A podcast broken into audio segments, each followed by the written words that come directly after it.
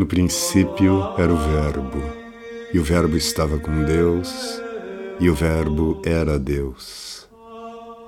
Nele estava a vida, e a vida era a luz dos homens. Sejam todos bem-vindos. Começamos uma nova live das nossas lives diárias aqui. Hoje é segunda-feira, dia 12 de julho. E esta semana eu me propus aqui, como muitos de vocês já sabem, a falar sobre Santa Teresinha, do Menino Jesus e da Sagrada Face. É, eu tenho planejado, já fazia algum tempo que nós vínhamos conversando sobre isso, de de vez em quando também ler textos dos santos e comentá-los aqui, não é? Fazer algo que eu fazia há um tempo atrás no, no Spotify, né, nos podcasts ali, e vou começar a fazer isso aqui também de vez em quando, então, e ainda respondendo a algumas pessoas que me perguntaram meu santo de devoção, qual era, e eu respondi que, afora Nossa Senhora, que é Orconcourt, né? É, o meu santo de devoção é a principal delas, Santa Teresinha do Menino Jesus e da Sagrada Face, que teve assim um papel importante na minha conversão. Né? E este, sempre esteve muito presente de lá para cá na minha vida. Eu gostaria de mostrar para vocês aqui, e hoje, né, quer dizer, um dos motivos é, que ainda se acrescentou a eu começar a fazer essas lives desta semana é que eu vinha pensando nisto, já res, res, recebi, né, quer dizer, de uma outra forma, o tema de Santa Teresinha passou aqui pela minha vida, pela minha mente, e hoje é a festa dos pais de Santa Teresinha, né? São Luís e Santa Zélia. Então, eu gostaria de mostrar aqui para vocês um pequeno quadro que eu tenho, que me veio diretamente de Lisieux. Vou botar bem aqui, que é a família né, de Santa Teresinha. Quer dizer, é uma família de santos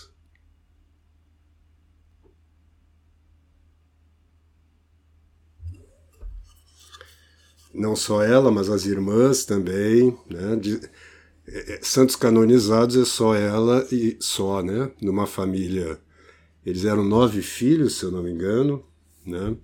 Sendo que três morreram bem bebês ainda.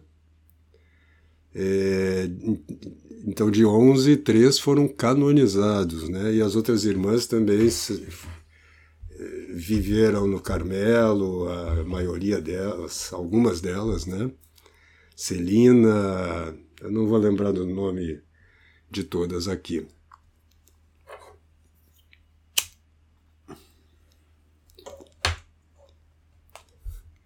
Então, eu vou ler alguns textos de Santa Teresinha, vou comentar algumas coisas, vou, eh, enfim, vamos conversando aqui a ver se esta proposta que de a gente pegar um santo e fazer alguns comentários é profícua para nós aqui, né? Se nos ajuda nisso que tem sido o propósito dessas lives, aprofundar a nossa vida cristã, né?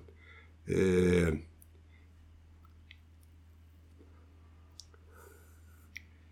E eu pensando sobre como, o que dizer hoje, porque assim, ao mesmo tempo que eu teria inúmeras coisas para dizer sobre Santa Teresinha, eu fico um pouco estupefato é, de não é, de, não saber nem por onde começar, né? Tira um, só um pouquinho o comentário para nós tirar provavelmente da foto para tirar. Não, vamos fazer assim, eu tiro a fo... eu tiro uma foto aqui e compartilho aqui no meu feed depois para vocês copiarem, tá? É... Que... Só um pouquinho. E, e vou compartilhar também depois. Vou, vou, essa semana eu vou colocar algumas coisas aí no feed sobre Santa Terezinha e, e vou tirar. Vou tirar, não, vou colocar umas fotos de um espetáculo que eu fiz também, é, chamado Terezinha, em 97, com duas atrizes, a minha mulher, a Bel Ribeiro, e a Dora Cohen. Era um espetáculo do Grupo Tempo, a gente fez algumas apresentações, inclusive o texto que eu vou ler hoje é, é um texto de, que a gente usava neste espetáculo. Está com uma tradução minha que eu não revisei. Já faz tempo, né? Já faz mais de 20 anos que nós fizemos esse espetáculo. E porque um dos temas fundamentais, vocês sabem, de Santa Teresinha é o amor. Né? No coração da igreja seria o. No, não, é, no coração da igreja seria o amor, eu acho que é isso, né? E ela retoma esse tema muito, e as pessoas têm, de fato, viver de amor, né? aquele poema. É... O Vinícius está perguntando se eu já fiz. Se eu já recebi alguma rosa dela, ele fez novela, mas nunca recebeu a rosa acho que ela não me dá muita confiança. Não, ela dá, Santa Teresinha, ela prometeu, né? Passarei o meu céu fazendo bem sobre a terra. Conta-se que na Primeira Guerra Mundial via-se nos campos da guerra, né, no campo de batalha, é, ela aparecia, é, como é que diz isso, ajudando, né, e consolando os feridos, imagino que também levando as almas para o céu. Né? Então, já desde lá, né, dizem que desde, desde o falecimento dela, logo depois começaram a acontecer muitos milagres e ela se propôs claramente, ela prometeu isso para nós, né? Que ela passaria o seu céu a fazer o bem aqui sobre a terra. Então ela, ela nos ouve. Então eu vou ler aqui uma das passagens mais conhecidas dela, porque eu queria comentar isto, mas eu vou ler a passagem aí e comentar, né? Nós já estamos com as nossas, as nossas lives são curtas, mas amanhã retomamos essa semana toda, nós vamos falar sobre ela que é exatamente quando ela descobre. Ela diz: Ó, compreendo agora que a caridade perfeita consiste em suportar os defeitos dos outros, em não se espantar com as suas fraquezas, em edificar-se com os menores atos de virtude que os vemos praticar. Mas, sobretudo, compreendi que a caridade não deve permanecer encerrada no fundo do coração. Ninguém, disse Jesus, acende uma candeia para colocá-la debaixo do alqueire, mas sobre o candelabro, a fim de que ela ilumine todos os que estão na casa. Parece-me que essa candeia representa a caridade, que deve iluminar, alegrar, não somente aqueles que me são mais caros, mas todos aqueles que estão na casa, sem excluir ninguém. Eu vejo que a devoção, aliás, São João Paulo II, quando esteve no Brasil, disse que a fé do brasileiro não era era uma fé, não era bem fé, não é? Porque ela estava muito baseada nos, nas emoções, nos sentimentos. Isso é uma grande verdade. E eu vejo que a devoção a Santa Teresinha, pelo, pelo perfil dela, né, pela figura dela, as rosas em torno, aqueles essas, essas estampas, né, muito é, adocicadas mesmo, leva as é, pode, tem esse grande perigo de levar as pessoas a viverem uma fé de emo... que não é bem a fé, né? Viver uma vida de uma vida religiosa, piedosa, baseada nas boas, nas emoções gostosas, agradáveis, né? Em sentir-se santo, em sentir-se bem, né? E é o oposto disto, não é bem o oposto, está no outro nível, né? É no outro patamar a questão do amor. Então, quando ela fala do amor, e por isso eu escolhi esse prim primeiro texto para a gente meditar um pouco, quando ela fala do amor, ela está falando no serviço, de fato, ao próximo, não é? E na, na autoabnegação constante. Isto é muito forte na vida dela, e eu vou ler alguns trechos durante a semana em que ela fala sobre isto. Nessa. no negar-se a si mesmo, negar os pequenos prazeres. Quando ela fala na pequena via, um dos pontos essenciais é que ela escolhia sempre o que era o que não era do seu gosto, vamos dizer assim, né? É, então era um caminho de abnegação. O amor, ele é uma autonegação, né, no sentido do próprio ego e a afirmação de Deus acima de tudo e do próximo, né? Então, e isto com alegria. A gente vê isso nos santos e é espantoso, né, como eles encontram essa perfeita alegria de que fala São Francisco de Assis também, na abnegação, na, no, na consciência radical do nosso nada diante de Deus. É, né? Deus, é, a gente se esvaziando, não é? Deus vai nos preenchendo né? e vai nos santificando. Né? E eu vejo que as pessoas têm uma relação muito sentimental, sentimental, eu quase disse sentimentaloide, né? E, emocional com os santos e com a sua própria vida de piedade, com a sua vida religiosa, não é? Então, é, eu vou ler mais um trechinho, que é uma história da vida dela, né? Quando ela exemplifica isso que ela acabou de dizer, né? É, então,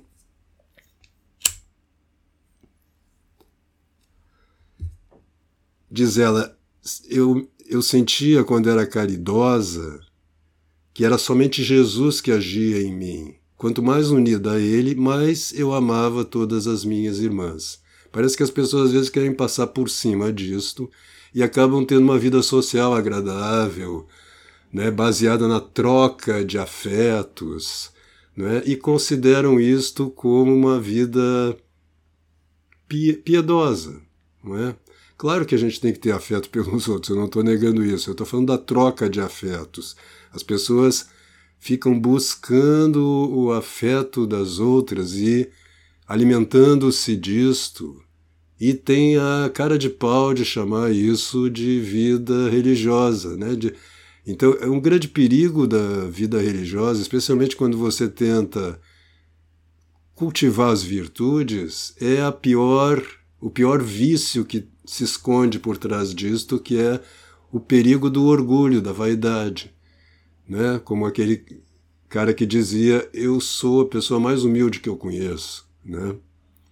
Então diz ela: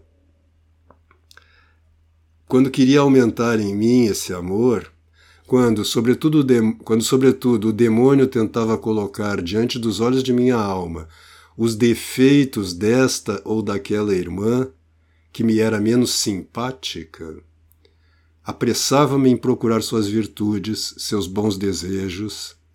Dizia para mim mesmo que se a vi cair uma vez, ela bem podia ter alcançado um grande número de vitórias que ocultava por humildade e que, mesmo que parecia uma falta, bem podia ser, por causa da intenção, um ato de virtude. Não tinha dificuldade em acreditar nisso, pois eu fiz um dia uma pequena experiência que me provou que não se deve julgar. É? Então, olhar sempre os outros, olhar as, né, sempre considerá-los melhores do que nós, né? Isso é muito difícil. Hein? Durante o recreio, conta ela, a porteira dá dois toques de sineta. É preciso abrir o portão de serviço para buscar uns arbustos para o presépio. O recreio não está muito animado. Eu ficaria muito contente se me mandassem servir de terceira. E a madre subpriora me diz, me diz para fazer o serviço, ou então a irmã que está ao meu lado. Né? Então, vem imediatamente nela a, essa alegria. Está meio tedioso o recreio ali, não, é? não está muito animado, como ela diz, e vem um presente que é buscar os arbustos para o presépio, é, especialmente ela que tem essa relação com o menino Jesus, né? Aí o que, que ela faz? Imediatamente começo a desatar o nosso avental, mas bem devagar, para que minha companheira tire o seu antes de mim. Vou lhe dar o prazer de servir de terceira. A irmã que faz o papel de depositária olha risonha para nós e, vendo que me levanto por último, me diz: Ah, eu sabia que não ganharia essa pérola para sua coroa. Foi muito lenta. Com certeza toda a comunidade achou que eu agi por natureza e não saberia dizer o quanto uma coisa tão pequena me fez bem à alma e me tornou indulgente com as fraquezas dos outros. Isto me impede de sentir vaidade quando sou julgada favoravelmente. Pois então digo para mim mesma: já que tomam meus pequenos atos de virtude por imperfeições, pode muito bem ser que também tomem por virtude o que não passa de imperfeição. Então, esse, esse, essa via das pequenas coisas, a pequena via de Santa Teresinha, é uma via de martírio, é? é uma via de autoabnegação constante e de amor pelo próximo, amor a Deus antes de tudo e amor pelo próximo. Ou seja, é entregar-se ao serviço dos irmãos, e irmãos aqui ela inclui todas as pessoas, quer dizer, nós que estamos no mundo, né? É, que somos leigos, né? É, as, todas as pessoas com que nós encontramos, que elas sejam ocasiões para o nosso serviço e, portanto, para a nossa abnegação, né? Então, a história que eu tinha a contar era esta hoje, né? É, ainda pedindo, pedimos a intercessão né, de São Luís e Santa Zélia. Né? Eu tenho aqui um, um, livro do Guy Gaucher, História de uma Vida, que é uma é uma biografia de Santa Teresinha. Eu tenho, eu preparei aqui uma enorme quantidade de livros para dar uma olhada, para fazer esta live com vocês. Então, eu ia mostrar aqui São Luís, está nesse, né, uma foto dele. Ele era um homem muito religioso, ele quis ser sacerdote, né? É... Mas amanhã então a gente fala muito porque muito não, fala mais um pouco porque já chegamos no nosso tempo e eu não quero estourar é, o padrão aqui das nossas lives. Então, fiquem com Deus, que Santa Teresinha os abençoe, é, reze a Deus, né? interceda por vocês, quem, quem abençoa em última instância é sempre Deus, né? mas interceda por nós, e amanhã voltamos a falar mais um pouquinho sobre a Santinha, né? que não tem nada de adocicada, de edulcorada, pelo contrário, que era uma mulher muito forte, e que nesta pequena via né, nos aponta de fato um caminho muito rico de crescimento espiritual. Né, e espero que essas conversas aqui nos ajudem a entender melhor essa espiritualidade né, que tão, é tão propícia para os nossos tempos. Então fiquem com Deus e até amanhã.